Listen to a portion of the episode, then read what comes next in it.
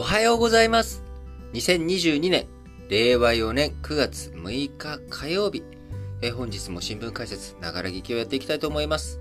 えー、まず最初の話題、丸一として、えー、イギリスの首相、え今ね、ジョンソンさんが2019年からですかね、えー、ジョンソン首相をやって、えー、いたわけですけれども、あのー、いろんな不祥事が重なり、まあ、ご自身もね、えー、コロナ自粛期間中にもかかわらず、えー、こう、誕生日パーティーとかやっちゃって、えー、現職のイギリス首相でありながら、警察から罰金を徴収されるというような事態もあり、え、ついに国民の不満が不満に耐えきれない状態となってしまって、え、ジョンソン首相、ボリス・ジョンソンさんね、え、退任ということが決まりました。で、その後、彼の後継をめぐって、えー、与党保守党のですね、えー、党首選、えー、繰り広げられていたわけですが、昨日、えー、5日、えー、イギリス与党保守党、えー、党首選の結果、リズ・トレス、トラス外相、47歳を新党首に選びました。あのね、このトラスさん、トラス外務大臣とスナク財務大臣、この二人がね、えー、一騎打ちの様相を呈していたわけですが、えー、どちらも40代、スナクさんが42歳だったかな？あ ?40 代前半、えー、トラスさんが40代後半ということで、えー、どちらも非常に若い力。で、トラスさんは女性というところ、スナクさんは、えー、男性なんですけれども、えー、移民出身ということもあり、えーまあ、多様性を象徴する戦いだ、みたいなあ論調もあればあ、お二人ともですね、えー、オックスフォード出てるんですよね。えー、その女性だ、ああるいは移民だっていったところで、所詮、えー、ハイソサイティのね、えー、高学歴、オックスフォードで、えー、学歴積んでいる人物じゃないかと。まあ、そんなどこが多様性なんだと。え結局似たようなね、あのー、結局お金持ち、エリート層、えそういったところの高学歴者の争いでしかなくて、えその出自は確かに、えー、違うかもしれないけれども、結局一緒やないかっていうようなあ空気感もありますが、えー、今回、えー、リズ・トラス外務大臣、えー、与党党首選に勝利し、えー、コ・サッチャーさん、えー、そして2016年から2019年まで、えー、首相を務めていたテリーザ・メイさん、えー、この二人に続いて3人目のイギリスの女性首相ということになります。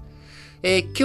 9月6日にですね、エリザベス女王の任命を受けて正式に首相に就任することになりますが、えー、内政では、あね、あのー、もう物価高対策、これどうしてんのということ。まあ、アメリカと同じくイギリスもですね、非常に強いインフレの波が押し寄せてきております。これに対してどういうふうに対応していくのということ。外政、においてはね、外においてはウクライナ情勢。そして、中国、台頭する中国、中国、への脅威とどういうふうに立ち向かっていくのかと。ジョンソンさんはね、非常にウクライナ情勢についても、まあ、何度もキーウに行ったりとか、フィンランドとかがですね、NATO 加盟というタイミングには NATO 加盟が正式に承認される前であっても、イギリスはフィンランドを支えるぞという姿勢を見せたりとか、あと、ジョンソン政権下で起きた対外強硬的な施策としては、核兵器、こちらについてもね、核の弾頭数増やすぞと。いうことで、中国に対する、えー、対応を考えていく上で艦隊を太平洋にね、派遣したり、えー、日本とかあアメリカと連携したりとか。まあ、これはね、テリーザ・メイさんの時代に、えー、日本と、えー、イギリス2プラス2開催した時にですね、もう準同盟と言えるような関係に深めていこうということを合意して進めていますけれども、えあるいはイギリス、オーストラリア、アメリカ、えこのね、3カ国によるオーカス、えこちらを構成することによって、えイギリスからあ、イギリスやアメリカが持っている原子力潜水艦の技術、えこちらをオーストラリアに提供していこうと。いう、まあ、こういった形でね、東アジアに対する関係性、えー、ボリス・ジョンソンさん、非常に多くやっていったわけです。で、EU、えー、離脱になった後はですね、TPP への加盟交渉、こちらもね、推進したりと。ということで、イギリス非常に、えー、ボリス・ジョンソンさんの時代にですね、日本との関係性、より一段と、もともとね、深かったものがより一段と深まっていき、えー、福島関係のね、あのー、食品の輸出規制とか、そういったものも撤廃されるとあいうことに、輸入規制がね、撤廃されると。いうことにもなっておりましたので、ぜひ、えー、トラスさんにはですね、その路線を継続していってほしいなと、えー、強く思っております。えー、一般の保守党員による投票でトラスさん約57%の8万1326票を獲得。対抗馬のスナク前財務大臣は6万399票だったということで、